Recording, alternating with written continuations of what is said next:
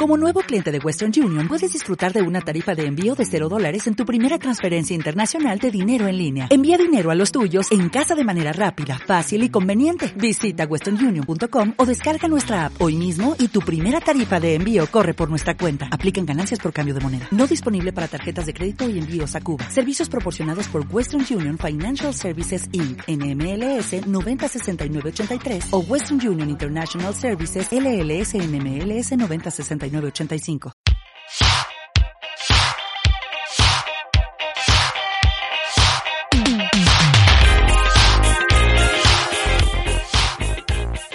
Este men no entendió nada y estamos atrasándonos gracias a que dijo perfecto y nada estaba perfecto. ¡Aló! Sí te estoy escuchando, ya va, es que tengo problemas técnicos. Mi vida es un problema técnico. Totalmente. Aquí estamos esperando al invitado. Dos, tres, probando. ¿Qué onda amigos? Volvemos una vez más a Puesta para el Podcast, PPP, martes de PPP. Muchas gracias por es- estar escuchándonos todavía. El día de hoy otra vez estoy puesta, puesto, puestex, no sé cómo se dice para incluir a la gente, pero no somos mujeres todos. Traigo a un amigo, once again, y con esta variedad de acentos, no sé qué tengo con los chicos y aparte que no sean de Perú, pero este men también no es de Perú. Traigo a un amigo nuevo en este capítulo número 6 ya. No sé hasta cuándo vamos a seguir, pero qué emoción. Y aquí está mi amigo muy querido, que no lo conozco. No en persona. Leandro, Daniel, Carmona, Delgado. Bueno, este, hola, hola a todos los que están escuchando. Muchas gracias a Andrea por invitarme. Pues como lo dijo ella, soy Leandro. Estoy en proceso para entrar a la Facultad de Medicina en la Universidad del Zulia. Soy de Maracaibo, Venezuela. Tengo 18 años, por cierto, olvidé comentar eso. Y bueno, aquí estamos, muy emocionados porque es un tema bastante interesante el que vamos a tocar con Andrea y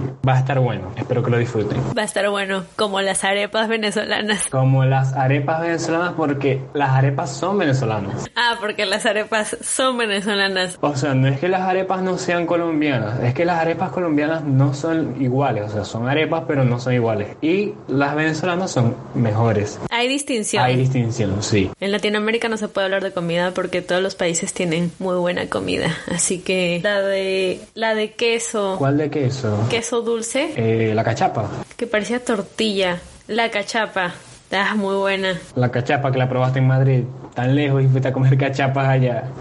bien, bien internacionales aquí. Claro, o sea, una peruana, estudiante de una universidad mexicana, comiendo cachapas venezolanas en Madrid, España. Muy internacionales nosotros. Aquí estamos mostrando nuestra internacionalización. Claro, estamos muy ligados con el exterior nosotros. Ya sé, está súper ligado. Y pues sí, vamos a hablar de la internacional. No, no es de la internacionalización, es sobre nuestro hogar, nuestra casa, que no necesariamente debería ser un lugar. Es que es un lugar, pero más se convierte en nuestro por las experiencias. Algo que quería aportar es que una vez leí que el hogar no es donde está tu familia, donde tú naciste, sino donde tú tienes el corazón. Entonces creo que es- eso es algo bastante particular, porque por lo menos conozco muchos venezolanos que nacieron aquí en Venezuela, valga la redundancia, pero se fueron a otra parte y bueno, su hogar está allá, porque Sí. son venezolanos y tienen sentido de pertenencia, pero están en otra parte y están haciendo vida en otra parte. Entonces esos lugares, esos países o esos otros continentes donde ellos se encuentran les brindaron muchas oportunidades. Entonces es como que también se sienten de allá por todo lo que les han brindado. Claro, no es el caso de todo el mundo porque no todo el mundo vive las mismas experiencias, pero sí es algo bastante particular porque conozco varios que, por ejemplo, soy venezolano, pero también soy español porque España me ha abierto las puertas en muchos ámbitos. Sí, luego ellos mismos se apropian, ¿no? Del país donde ahora viven. Exactamente. Porque una cosa es vivir otra cosa es nacer en, pero no tiene nada de malo que, o sea, si te vas a otro país, pues tú también te sientas de ese país, porque al final ya vives ahí, estás siguiendo otro tipo de costumbres, otro tipo de comida y todo eso, entonces Incluso creo que ayer, no sé si me equivoco, fue el día de, de la independencia, creo, en Chile. Y muchos venezolanos lo estaban celebrando y se sentían muy identificados porque a pesar de que no nacieron en Chile, tienen bastante tiempo viviendo allá y es un país que le ha abierto las puertas a millones de venezolanos, se sienten de alguna forma identificados porque están allá. Fue algo bastante con- controversial porque por lo menos en las redes sociales vi como que había había una especie de confrontación, porque muchos comentaban cosas como, no les parecía que ellos estuvieran en Chile, estuvieran celebrando la independencia de Chile y estando aquí en Venezuela, no sé, no cantaban ni siquiera el himno nacional, por poner un ejemplo. O sea, como que no tenían sentido de pertenencia o que era pura farándula y tal. Entonces fue algo bastante controversial. Es como que te adaptas al lugar al que llegas, ¿no? O sea, yo tampoco eh, soy la más nacional del universo con Perú, honestamente. O sea, me encanta Perú, pero puedo adaptarme a cualquier otro país normal. Y pues, por ejemplo, en México ya hasta hablo y muchos amigos, pues, o sea, sí les choca que yo hable más como mexicana que como peruana. La más patriota. Pero es como, men, es que ahora vivo allá, o sea, no puedo tampoco de que es súper... Tienes cuatro años viviendo en México. Sí, o sea, es, es diferente. Cada persona cambia de diferente manera cuando se va, porque por ejemplo mi hermano sigue hablando normal como peruano, pero a mí sí se me pegó lo mexicano, siente que por ejemplo él sí come más cosas mexicanas o cosas así, ¿sabes? O sea, como que cada quien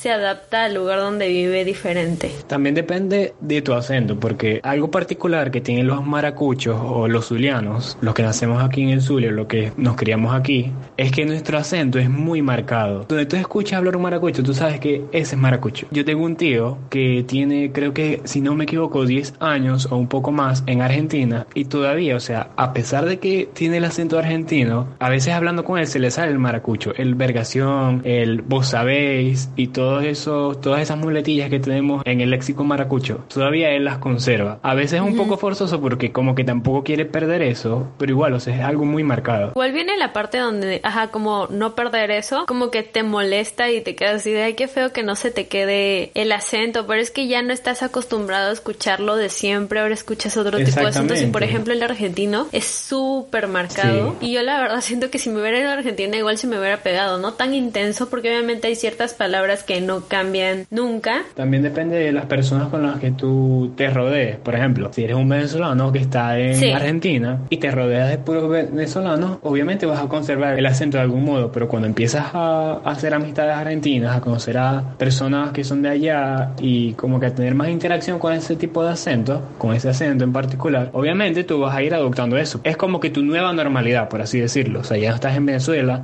ya no estás rodeado de venezolanos, sino que estás con, con argentinos y obviamente se te va a marcar ese acento. Igual ahí depende cuando te vas con tu familia o cuando te vas solo, ¿no? O sea, igual cuando estás solo, pues realmente llegas a un lugar donde al final te rodeas de la gente de ese de esa ciudad o de ese país y pues porque realmente no estás con tu familia. Siento que cuando ya hay familias, pues obviamente ahí como que sí conservan un poquito más el tiempo del acento porque pues al menos son tres, al menos son cuatro. Exactamente. Que hablan igual a que realmente nada más estés tú solo y te llenes de gente que no habla como tú. Totalmente de acuerdo. De hecho, hay muchos venezolanos que se van, como tú dices, con su familia de Estados Unidos. Es otro idioma. O sea, estando en la calle o en el trabajo, tú hablas con, tú hablas el inglés, o sea, pasas todo el día hablando inglés. Pero cuando llegas a tu casa, obviamente no vas a perder la conexión con el español. español. Porque tu familia es venezolana, peruana, mexicana. Entonces, son hispanohablantes. No vas a estar diciendo, ay, voy a hablar en inglés porque aquí hablan en inglés, pues no. No, porque estás en tu casa, entonces como que son tus raíces y a pesar de que tengas mucho tiempo allá y que hayas aprendido inglés a la perfección, o sea, no va a haber nada como tu, tu idioma natal, tu primera lengua. Exacto.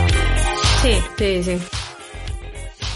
Este capítulo es patrocinado por las arepas venezolanas, porque de cierta manera son mejores que las arepas colombianas, aunque no las he probado, no importa. Las arepas son venezolanas y no existen en Colombia. Muchas gracias por escuchar por ejemplo, la parte de el irte no por decisión, sino porque pues se dio la oportunidad. Es que a veces no es la oportunidad, a veces es porque te tienes que ir y ya. Exactamente, o que tú buscas la oportunidad. Ajá, es que a veces no es que se te presenta. Ay, es un lujo irte porque a veces realmente te tienes que ir, que te tienes que ir. No todo el mundo tiene la posibilidad de irse, pero lo bonito es que pues si, si te vas es por algo nuevo, por algo diferente, por algo mejor. No, no es que sea un lujo, es que, por ejemplo, te pongo la situación de Venezuela. Muchas personas se gradúan, entonces supongamos que se le presentan oportunidades de trabajo aquí, pero, por ejemplo, yo si me quisiera ir, no quisiera hacer vida en esta Venezuela, por lo menos. Con esta situación política y social y económica también que estamos viviendo, a mí no me gustaría seguir aquí en Venezuela. Entonces, no es como que se te presenta la oportunidad, sino que tú buscas la oportunidad. Buscas las maneras de irte y obviamente si se te llega a presentar una oportunidad de estudio o de trabajo en otra parte, no voy a decir la mayoría, pero estoy seguro de que el 90% sí aceptaría, el 99% aceptaría la oportunidad de irse, porque la situación sí es bastante complicada, entonces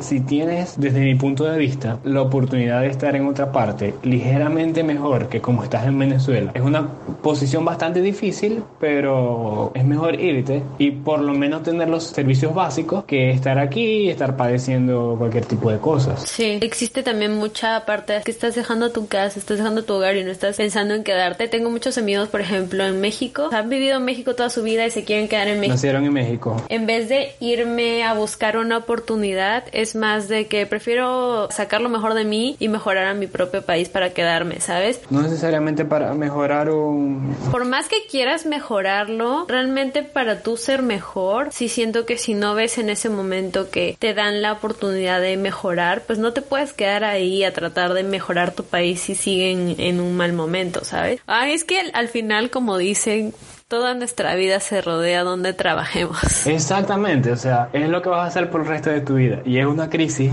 constante que he tenido estos últimos meses. Para los que no lo sabían y si les interesa, no me están preguntando, pero por si les interesa saber, yo me gradué de, secundaria o de bachillerato, como le dicen aquí, el año pasado. Entonces lo normal es que empecé a estudiar en el momento. Pero por la situación del país no pude porque la carrera que yo había escogido era medicina. Como se me complicó algo entrar a la universidad, pero al final sí logré entrar opté por esperar y empezar a estudiar en un instituto de inglés, de idiomas. Y por estas cosas nos vamos del país. Qué fácil. Qué fácil. No, es que es un procesote para irte del país, la neta. Es un proceso bastante complicado. Entonces son cosas que uno va evaluando, que uno va estudiando y es como que una crisis que tienen todos los que salen de bachillerato aquí en Venezuela, por lo menos en los Hay gente decidida desde claro, el hay inicio. unos que van decididos, quiero estudiar esto. No es que a mí tampoco me importaría si fuera en otra parte, pero el caso es que estoy en Venezuela y bueno, lo puedo decir yo que tengo todos mis documentos en regla, tengo visa americana, pero no me he ido de Venezuela. Mucha gente se preguntará, ¿por qué no te has ido de Venezuela? Bueno, ni siquiera yo sé qué responder, porque ni siquiera yo sé por qué sigo aquí. Porque aquí no estamos diciendo que no nos gusta. O sea, no es de que, ay, yo por ejemplo, no me gustó Perú, me decidí a ir. No, o sea, la cosa es más complicada que eso. Algo que quería aportar ahorita, cuando estábamos hablando de que tocaste el tema de tus compañeros que no se quieren ir de México porque decían que querían aportarle algo a su país. Más allá de, de no es abandonar a tu país, o sea, va más allá de, de eso. No es que estés abandonando tu país, no. Hay cosas que ya están como que muy arraigadas ahí y si te quedas ahí, no, no es mucho lo que vas a ver, no es mucho lo que vas a aprender. En cambio, si tú te decides ir, a aprender cosas nuevas, formarte en otra área que a lo mejor en tu país no está, porque también se ve mucho. Por ejemplo, hay muchas licenciaturas, hay muchas especialidades que aquí en Venezuela no, no se ven ahorita. Entonces, si tú te vas de tu país y te formas profesionalmente en otra parte, tú podrías regresar en un futuro. Nadie dice que no puedes regresar. Exactamente. Al final sí puedes regresar y puedes aportar todo lo que tú quieras. Me parece medio tonto que se pongan en ese plan de que es que yo no voy a vivir afuera porque me voy a quedar aquí y desde aquí voy a construir mi torrecita, ¿sabes? No tiene nada de malo, pero por más feo que suene, Latinoamérica no es el mejor continente para aprender nuevas cosas. Hay mejores oportunidades en otros países, en otros continentes y hasta a veces en otros países hasta la educación es más gratis y es mejor. Al final es como que te están dando en bandeja. Si tienes la inteligencia para hasta una beca Una de todo te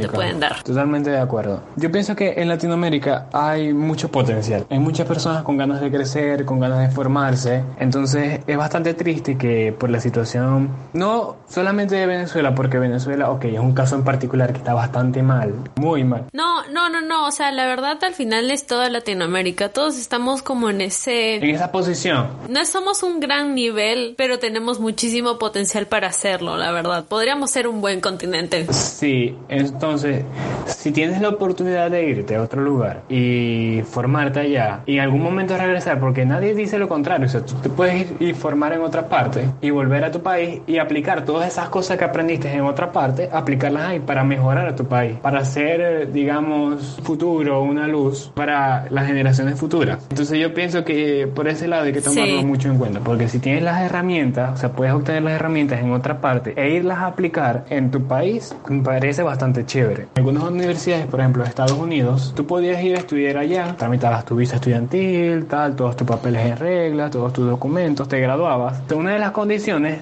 para que tú estudiaras allá es que al finalizar tu carrera, a los 4 o 5 años, tú tendrías que regresarte, por ejemplo, en el caso de los venezolanos, a Venezuela y trabajar 4 años, de 4 a 6 años en tu país de origen. Prácticamente te obligaban a aplicar todas las herramientas que aprendiste en Estados Unidos en Venezuela. O sea, como que una de las condiciones para que tú estudies allá es que te comprometas a regresarte a tu país y como que ejercer y aplicar todo ese tipo de, herramientas y de estrategias, todo lo que aprendiste en otra parte, aplicarlo en tu país. Me parece algo bastante interesante porque sería algo ideal. No es tanto que te quedes de ilegal, sino que es como una forma de, de fomentar el cambio. O sea, mejorar ese país de donde tú eres, pues. Sí, y luego regresar y trabajar. Exactamente, o sea, es como que ellos te van a dar las herramientas, pero tú te comprometes a regresar y a mejorar, porque la idea es que todos surjamos, o sea, de que Latinoamérica no sea simple la Latinoamérica que estamos conociendo ahorita, de que Latinoamérica surja y de que lleguen a haber países potencias mundiales. Mucha gente, y más en Latinoamérica, creo que es de los continentes donde más la gente se va, que se van, se desligan pues y nunca vuelven a Sí. sus países. Entonces al final como que pues dicen, ok, está bien, me estoy yendo a una oportunidad mejor. Ya no ven por qué deberían regresar. No, claro. Un ejemplo claro sería el de, el de Venezuela. O sea, si la situación cada vez está peor y yo me fui, de ejemplo, yo me fui hace dos años y yo veo que la situación en Venezuela no mejora, ¿para qué me voy a regresar? Al contrario, muchas personas se van y a medida que pasa el tiempo van sacando su familia poco a poco, como pueden. Porque si bien es cierto, la vida del emigrante no es nada fácil. Sí, y al final van creando más a su familia allá. No, igual, o sea, como la gente de Centroamérica que se va caminando por todo México, Estados Unidos. A Estados Unidos sí es bastante difícil. Y no los reciben, digamos, de la mejor forma por la cantidad de inmigrantes que hay, por ejemplo, en ese país. Creo que, o sea, ahí la gente no entiende muy bien, pues lo que la persona tiene que pasar para realmente decir, ok, me tengo que ir. Y en esos casos creo que más y también en el de Venezuela es porque no les queda de otra. Hay mucha gente que he conocido de Centroamérica que se ha tenido que salir y hacer esas cosas porque literal en su país ya los estaban un poco más sí matando o los estaban buscando para matarlos. Entonces, ¿qué Correcto. sentido tendría quedarte ahí y arriesgar tu vida? Volvemos a- al principio, el amor o el aprecio, el cariño que tú le tenías a, a tu raíz, por ejemplo, al lugar de donde tú eres, de donde provienes. Entonces muchas personas se van no porque Sí. no les guste Venezuela o porque no quieran estar... Yo te puedo decir que a mí me encanta, que es multicultural. En Venezuela hay como que mucha Biodiversidad. exacto. Y no solamente... No es lo mismo que tú trates con un gocho a que trates con un maracuche. O sea, son como que culturas o personalidades muy diferentes. O sea, dependiendo de la, del lugar es diferente la persona. De la región, exacto. O sea, Venezuela es muy diversa, entonces son cosas que te gustan porque tú eres de ahí y tienes sentido de pertenencia y te gusta eso. Pero más allá, sales a la calle y no puedes usar el teléfono porque no sabes si te lo van a robar o simplemente no te llevas el teléfono o tienes miedo de que te secuestren y todo ese tipo de cosas. Entonces es como que muy bonito y todo, pero no puedo seguir aquí. ¿Sí me entiendes? Ya no te da calidad de vida. Y, y creo que es más en, en todos los países de aquí, este, bien denigrantes, ¿no? Pero Sí la verdad pasa, sí pasa, algo- o sea, no hay un real. momento donde tú puedas salir con tranquilidad a la calle. Hay gente en Europa que literal, o sea, los autos te dejan cruzar. También va en eso, en, en- en la cultura. ¿Qué diferencia entonces nosotros tenemos a no poder vivir así, sabes? O sea, hay gente que sí se da el lujo, o sea, vive en un país y en toda su vida nunca le han robado o nunca se ha sentido Obviamente ahora en el mundo creo que está incrementándose más eso, pero sí se nota la diferencia entre aquí una calidad de vida donde tengo miedo de que me pase algo cuando salgo a la calle, allá donde realmente pues la gente sale, la gente vive súper tranquila, súper en paz. Entonces es muy diferente también ese tipo de, de estilo de vida que al final nos gustaría vivir aquí y como hemos crecido aquí siento que, o sea, sí, me acostumbro y todo, pero llegas a un punto donde dices, Ya así puedo". quiero seguir viviendo el resto de mi vida. Exacto. Y es la posición que tienen muchos jóvenes latinoamericanos. Si bien estás, no digamos cómodo, pero si estás bien en, en, un lugar, tú quieres crecer, quieres formarte, quieres tener una mejor calidad de vida. Te pongo el ejemplo de Venezuela. Hoy por hoy no, no, no me quitaron la electricidad, pero toda la semana quitan la electricidad. Estábamos con miedo que le quiten la electricidad. Exacto, o sea, estábamos como que no sabíamos si íbamos a, si íbamos a grabar porque no sabía si se me iba la electricidad. Entonces, toda la semana se me va, o sea, la quitan de 4, a veces a las 3 de la tarde y viene llegando a las 7, 8, 9, a veces llega a las 11 de la noche, puede llegar a las 12, puede llegar a las 2 de la madrugada. Por más que tú quieras a, a un país y te sientas súper identificado y hayas nacido ahí, por más que esté tu familia, llega un punto en el que no, simplemente no puedes seguir ahí porque no te está brindando la misma calidad de vida que podrías tener en otra parte. Entonces yo pienso que Sí, sí, sí. Si algo te da tu paz, te está dando todo. Venezuela es un caso particular, claro, porque aquí es 10 veces más grave que en otras partes de Latinoamérica, pero si nos vamos a lo general, en toda Latinoamérica sucede esto. En toda Latinoamérica hay porcentajes altos de delincuencia, de violaciones, de femicidios y cantidades de cosas que podemos nombrar. Es una realidad y hay que afrontarla. Al final, o sea, todos vivimos casi la misma realidad. Pero primero estoy buscando cuidarme a mí y, y no es de que ay, los estoy rechazando, ¿saben? O sea, puedo volver, puedo visitarlos, puedo, puedo seguir disfrutando o puedo seguir pues teniendo presente a mi lugar de origen, a mi raíz, pero no necesariamente demostrándolo es quedarme aquí y seguir viviendo así. O sea, a veces es bueno también salir. Es muy bueno viajar, es bueno viajar y conocer porque así te das cuenta la realidad que viven otras personas o el estilo de vida que ellos llevan. Entonces es como que tú vas a alguna parte, puede ser que no te guste todo, pero hay ciertas cosas que tú dices, conchale, esto me gusta y quisiera que mi país este, lo aplicaran o, o se hicieran las cosas de alguna forma similares. Tú regresas y tú puedes empezar a adoptar ese estilo de vida. Traes esas cosas positivas, o sea, es como que tú viajas, tú analizas y apartas lo bueno de lo malo, entonces como que regresas a tu país y todas esas cosas positivas, todos esos cambios que quisieras hacer los puedes empezar a implementar aquí. Igual cuando te vas, has vivido toda una vida en tu país, ¿sabes? Y de la nada te vas, obviamente vas No, a extrañar claro. muchas cosas que siempre has tenido y ahora están lejos. Sobre todo la familia y, y los amigos o los compañeros, bien sea de, de clase. Sí, sí, sí. O sea, al final la experiencia y los recuerdos que tienes. No, claro. En otras partes vas a tener otras experiencias, vas a, tener, vas a crear nuevos recuerdos, vas a crear nuevas amistades. Sí, es que al final lo que la gente no entiende cuando no va o sale de- del país es que una cosa es el lugar y otra cosa es lo que realmente extrañas también puede ser las experiencias que tú has creado y, y el hecho de que te vayas pues al final creas más experiencias, no es de que ay porque ahorita estoy aquí no puedo vivir allá, no puedo crear cosas allá. También ayuda mucho en el crecimiento tanto personal como profesional. De hecho, yo conozco muchas personas, te pongo el ejemplo de una amiga que vive en Estados Unidos y a pesar de que le ha tocado difícil, porque primero ella no sabía hablar inglés, estaba prácticamente ilegal allá, te le ha costado muchísimo, pero ella está encaminándose, ya está sacando sus documentos y todo eso. Yo le pregunté hace poco si ella se regresaría a Venezuela y me dijo, si se me presenta la oportunidad de visitarlos, sí, pero de yo regresarme a vivir en Venezuela nunca. No pienso volver a, o sea, yo no pienso retroceder a vivir en Venezuela. Honestamente yo también lo he pensado y Y no está mal, no está mal. sigues buscando algo mejor y el hecho de que, ok, sí, sí puedo volver, no me puedo volver a quedar a vivir aquí. Exactamente, porque ya después de que tú sales y, digamos, te acostumbras o te gusta otro ritmo de vida, te gusta la cultura de otra parte, te sientes más cómodo, sientes que estás seguro, que estás bien en otra parte, ¿por qué te regresarías a un lugar donde, un lugar que no te está brindando, digamos, todas esas, esas necesidades? Entonces, ¿para qué te regresarías a ese lugar? No los estás rechazando. No, no es que estés rechazando tus raíces ni nada, pero pienso que uno tiene metas, tiene mm, ganas de surgir, de mejorar. Siento que si te quedas en un lugar anclado para toda tu vida, no vas a, no vas a mejorar en muchos aspectos, porque siempre vas a estar ahí, siempre va a ser lo mismo, y no va a haber ningún tipo de cambio. Aunque no pienses irte a otro país, el hecho de conocer No está mal. o viajar, pues como decías tú, sí es, sí siento que es necesario. Es necesario y es muy importante.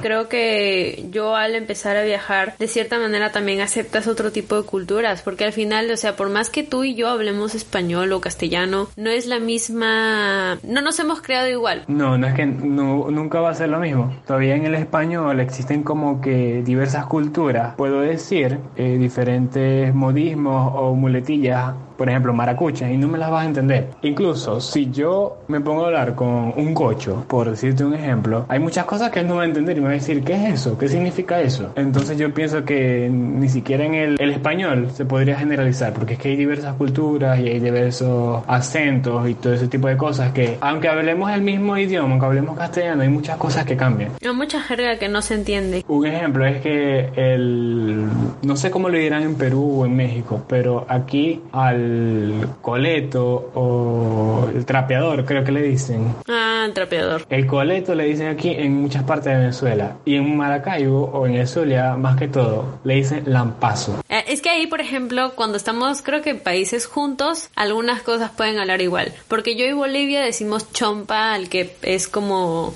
como casaca, pues, pero más de lanita. Así le decimos chompa. En cambio, en México no saben qué carajos es chompa. No, yo tampoco sé qué es chompa. Vamos a hacer un episodio lleno de acentos diferentes, a ver qué, qué cosa es para qué. Fresa, que es la fruta, y también están las personas fresas, que vendrían siendo las personas cifrinas. ¿No sabes qué es cifrina? Las personas cifrina. Es que fresa en México es creída. Sí, sí, sí, sí. Es lo mismo. O sea, aquí se le dice cifrino o fresa. En Perú sería pituca. Pituca suena a pitufo. En Venezuela hay varias. Depende de, de la región donde te encuentres, porque hay varios acentos también. Te puedo hablar del acento gocho, del acento maracucho, del acento oriental, del caraqueño, que el caraqueño se divide en dos partes. Bueno, yo diría que en tres. Porque está el caraqueño cifrino o fresa, está el caraqueño neutro y está el caraqueño malandro. O bueno, por lo menos para mí están estos tres. Porque aquí se hizo muy popular una serie que se llama Somos tú y yo. Entonces, no sé si te pudiste fijar que las cifrinas o las fresas hablan de una forma muy particular. Y hay muchas personas, sobre todo las mujeres. Es que yo justamente me acordé de Somos tú y yo. Y me acuerdo que al inicio no se ve que era venezolano, pero tú hablas como las personas de Somos tú y yo. Por eso dije, ¿serán de ahí? Bueno, es complicado porque yo siempre he pensado que tengo un acento neutro, pero una vez estaba hablando con un chamo de Oriente, pero que estaba en Colombia, y estábamos hablando normal y cuando yo le envié un audio me dijo, ya va, ¿eres de Maracaibo? Y yo, sí, soy maracucho. Se te nota demasiado y yo, no, o sea, yo siento que tengo un acento neutro, pero no. Creo que todo el mundo siente que su acento es el más neutro y nada. Exacto. Entonces los de Somos tú y yo sí son de Maracaibo. No, no, no, no. Por ejemplo, las, las chicas creídas sí sonaban como tú dices, y frutas, y frunas. Eran caraqueños o valencianos. Te puedo decir que yo tengo una amiga que casualmente es maracucha y yo, o sea, una, chama maracucha que hable cifrino, para mí eso es una combinación que no, no va. O sea, eso no pega. Ay, me encantaba Somos tú y yo. Viejísimo, ese programa es viejísimo. Yo recuerdo que eso lo pasaban y yo estaba pequeño. Pues sí, o sea, fue como Patito Feo, Floricienta. Ajá, exacto. Betty la Fea. Somos tú y yo. Hasta el final, nada ni nadie nos separará. Honestamente, yo me sé más canciones de Somos tú y yo que de Rebelde.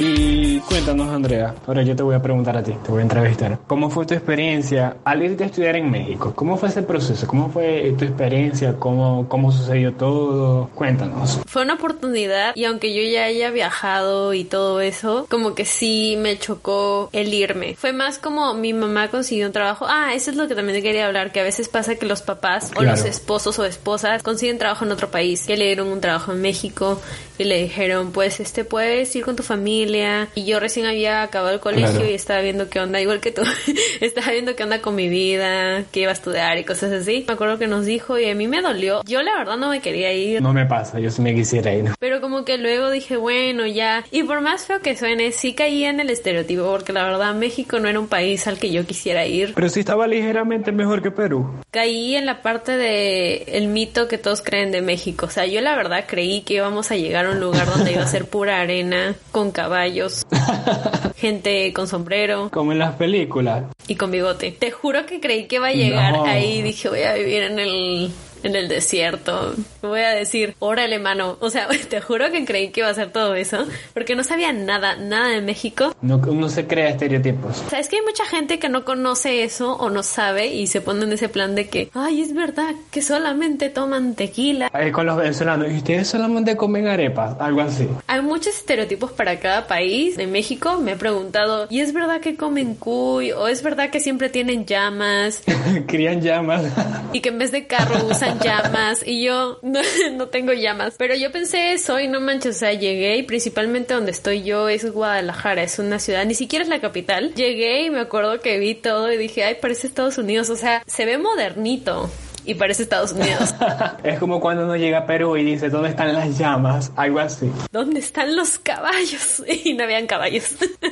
sí, es que también ahí pienso que es como mucho generalizar. Que una persona sea así no significa que todo tu país o toda tu ciudad sea así. Porque mucha gente, o sea, me puede conocer. Sí me ha pasado que me dicen, ah, sí, son todos los peruanos, pero güey, o sea, peruanos eh, hay un montón. Exacto, como lo que te venía comentando, que te lo venía diciendo desde hace rato. Es como un gocho un maracucho y un caraqueño que se vayan de, Venezuela y lleguen a otra parte, entonces va a ser como que, ok, los tres son venezolanos, pero hablan diferente. ¿Qué pasó aquí? Está como que ese choque cultural, porque a pesar de que estás en Venezuela, hay como que muchas cosas. No, creo que igual es, es bonito la parte de viajar porque también ahí entiendes que no todos somos iguales. El mundo no gira en torno a ti, o sea, hay muchas culturas, hay mucha, mucha diversidad y a mí eso me parece demasiado interesante. Y por más feo que suene, pues al final lo que tú quieres es lo mejor, ¿no? Para ti. Sí, exacto. Uno siempre va a buscar lo mejor, donde vas a estar tranquilo. Y muchas veces creo que la gente cuando se va, bueno, no todas como dices que conoces a personas que han dicho que no, pero muchas veces nada más suele aparecerte la oportunidad de la nada. Hay mucha gente que, por ejemplo, aplica varios trabajos fuera del país, ¿no? Y de la nada le dicen de que, ah, ok, ya te aceptamos, tienes que estar aquí la próxima semana. Entonces es como la parte también de la decisión de decir, ok, me tengo que ir, pero me tengo que ir ya, ¿sabes? Yo pienso que la mayoría, sea corto o a largo plazo, siempre tenemos planes de irnos y de conocer o de expandir, pues, expandirnos en otra parte. Por ejemplo, yo ahorita, o sea, en este preciso momento, no sé qué va a pasar conmigo, o sea, yo no sé si voy a terminar de estudiar aquí o si me voy a ir de Venezuela. Pero lo que sí sé es que yo me quiero ir en algún momento, bien sea a estudiar en otra parte o a ejercer en otra parte. O, suponiendo que yo me termine de graduar de aquí de médico, este, me gustaría hacer un posgrado en otro país. Eso sería muy bueno y muy beneficioso. Y si en algún momento yo vengo a Venezuela este, por un periodo de tiempo, yo podría aplicar todos esos conocimientos que los pude adquirir allá y a lo mejor aquí no podría. Sería como que un gran avance, no solamente para Venezuela, sino como que para esa rama de la ciencia, para esa rama de la medicina. Sí, igual creo que al final, por más que planees muchas cosas, a veces si se da, se da y si no se da, no se da. Sí, es cuestión de adaptarse y de buscar la forma de estar mejor, mejorar, eh, sea cual sea la situación. Sí, igual que tú, o sea, por más que siento que está bien plantearte esos objetivos y tratar de ya moverte, y yo siento, o sea, que cuando tienes que hacer una decisión grande o cuando tienes que pasar a una etapa diferente, como es en tu caso que te vas a ir a la universidad o vas a empezar la universidad y por ejemplo en mi caso voy a graduarme, yo tampoco realmente no sé qué va a pasar con mi vida, o sea, creo que de cierta manera hay muchas cosas que puedes planear y otras cosas que no puedes planear porque realmente no está en tu poder controlarlo, ¿no? Y realmente yo no sé qué podría pasar por más que yo diga, ay, me voy a ir, no sé si me voy a ir. Exactamente, es algo muy curioso que nos ha enseñado esta pandemia, porque es como que todo teníamos planes. Lo que he aprendido en estos últimos años han sido de que, ok, está bien planear, pero muchas veces el plan se te va a la mierda de la noche a la mañana. Exacto. Todos teníamos planes con, con o sea, antes de esta situación. El 2020 era muy prometedor, muy, muy prometedor. Pero también siento que por algo es, ¿sabes? O sea, desde que empezó esto, yo siempre dije como que no, algo bueno tiene que pasar. La verdad, al final el que quiere puede y sí se logra, o sea, sí existe. Exactamente, sí se, sí se puede, sí se puede. Porque a pesar de que tú quieras mucho algo, tú quieras mucho tu país o donde quiera que tú estés ahorita, si no te está brindando eso que tú quieres o que tú aspiras, yo pienso que lo mejor sería buscar en otra parte. Es empezar a, a pensar en, ok, ¿qué puedo hacer o qué decisiones debo tomar para... No me gusta esto, ¿qué puedo hacer? Exacto. ¿Y qué puedo hacer para mejorarlo? Porque puede ser que tú en algún momento regreses y puedas mejorar eso y a lo mejor se la pongas más fácil a las generaciones futuras, por ejemplo. ¿Sabes qué es curioso de la situación de Venezuela? Que a pesar de que aquí nos ganan en dólares, todo se maneja actualmente en dólares. Y un mercado aquí en Venezuela no lo haces con 20 dólares, ni con 50. Un mercado completo o de una semana? Con 20 dólares no compras lo de una semana. Yo creo que necesitas mínimo 100. 100 dólares. Aproximadamente. Y el sueldo mínimo aquí mensual es de 5 dólares. O sea, ahora saquen cuenta. Imagínense lo que tiene que hacer un venezolano para poder comer una semana. En España es 165 al mes. 165 euros, que es más o menos lo mismo en dólares. Sí, viene siendo lo mismo. Aprovecho que Andrea lo dijo para decirles que en verdad hay muchas fundaciones que están fuera de, de Venezuela, muchos venezolanos que están en Estados Unidos, en otras partes, eh, más que todos los influencers, tienen varias fundaciones que es precisamente para eso. Recogen fondos para enviar medicamentos y medicinas a los sectores más vulnerables de, de Venezuela. Y hay un chamo que los invito a que lo, lo busquen en Instagram, es uno de los tantos que recuerdo ahorita que se llama Manuel Conecta, arroba Manuel Conecta. Él es de Maracaibo, entonces tiene una fundación ahorita donde personas que están afuera, personas que están aquí mismo en Venezuela, pero sobre todo los que están afuera, le, le envían dinero y él con eso se encarga de, de hacer mercado y de llevárselo a las personas que más lo necesitan. Entonces son como que cosas que hay que darle publicidad porque no publicidad, sino como que hay que hacerles eco porque son pequeñas acciones que, Sí. Hay que darle crédito. que hay que darle crédito exactamente porque si bien no pueden ayudar a todos, pero de persona a persona que pueden ayudar, de verdad que se agradece. Entiende, no entiende como esa parte de irte de tu país o entender otra cultura. O sea, mucha gente se cierra y dicen, no, mi cultura es la mejor. Y quién sabe, la neta, o sea, nadie puede decir que su cultura es la mejor porque la verdad cada uno, cada uno tiene la perspectiva de cómo ha vivido. Exacto. No está mal de que te sientas orgulloso, pero tienes que, que abrirte y conocer otras culturas y, y conocer otro estilo de vida. Algún día seremos famosos todos. Y estaremos en Europa. Así que sí, amén. Hay que poner un límite de tiempo. 2021, sé gentil. si Ian y tú me quieren sacar de Venezuela, yo no tengo problema con eso. Sabes que he querido sacarte de Venezuela, pero primero tengo que sacarme yo. no, exacto, totalmente de acuerdo. Los que no hayan visto Somos tú y yo, vean Somos tú y yo. Es una muy buena Sí, muy serie. buena. Es más, voy a terminar esto y voy a empezar a cantar las canciones. Yo también las voy a buscar. Somos tú y yo. Hasta el final. Nada ni nada nos separará. Soy pésimo cantando. Yo también. Pienso que la conclusión, ya, ya llegamos a esa conclusión a mitad del podcast. Y es que si te quieres quedar en tu país, no está mal. Tú te quieres quedar, nosotros no te estamos diciendo que te tengas que ir. Lárguense de su país y vuelvan después para visitar. El lugar no es el hogar. Es como dicen mucho por ahí. Tu hogar está donde está tu, donde está tu corazón. El lugar no es el hogar. El lugar es donde creas experiencias y recuerdos. Sí, exactamente. Terminamos con lo que iniciamos.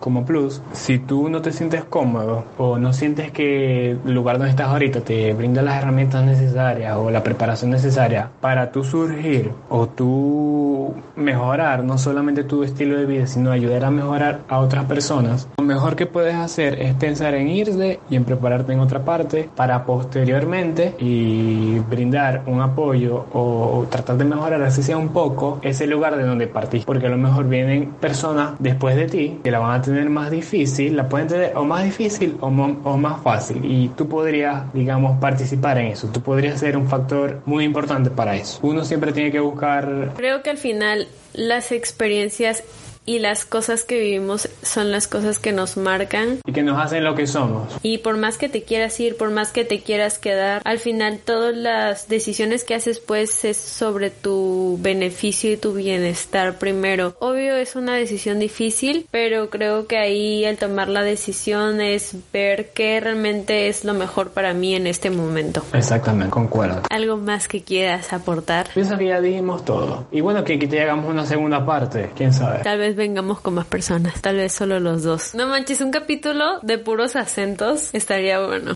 Un video no, bueno, puede ser. Video.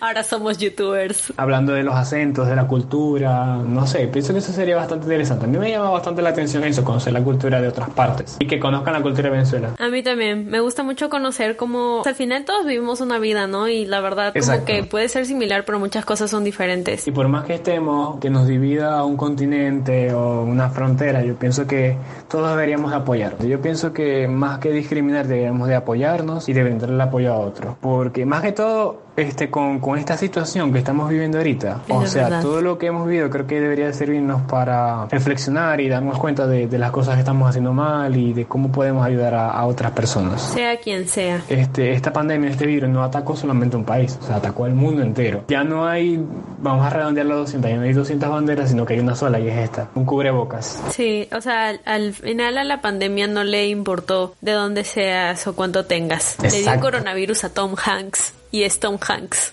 Bueno, creo que muy buena conclusión. De verdad, muchas gracias por invitarme y espero vernos próximamente por aquí, tocando otros temas, no sé, a lo mejor nos volvemos famosos. Muchísimas gracias por aceptar. Gracias a Cuerpo LED que no me quitó la luz hoy. Estar en mi programa. Nos vamos a convertir en youtubers y después de esto vean somos tú y yo. Pero muchísimas gracias por aparecer y yo creo que sí vas a volver. Gracias. Porque me encanta tu acento y tú también me caes muy bien. Lo sé, imposible que yo te caiga mal, o sea, llegué a darle sabor venezolano a tu vida. y algún día iré a Venezuela, algún día. Pero muchas gracias por venir. Bueno, por venir no, por aparecer en la videollamada. Qué bueno que funcionó. Muchísimas gracias por aceptar mi invitación. Gracias a ti. Comenten, denle like, compartan con sus amigos si les gustó. compartan y denle cinco estrellas, porque en podcast es cinco estrellas, no hay like. Así que cinco estrellas. Cinco estrellas, ok. Y recomiéndennos a un amigo, a una amiga que se sienta en este problema, en este dilema de tomar una decisión. Muchas gracias a todos. Un saludo desde Venezuela. Chao. Muchas gracias amigos por escuchar este capítulo, espero lo hayan disfrutado, espero que vean Somos tú y yo, lo estoy repitiendo porque es una muy buena serie. Y espero que algún día prueben la comida venezolana de paso. Y la peruana también. Y la mexicana también porque diversidad. Nos vemos en el siguiente capítulo, cuídense, gracias, chao. Antes decía bye por mexicana y ahora digo chao por peruana, muy bien.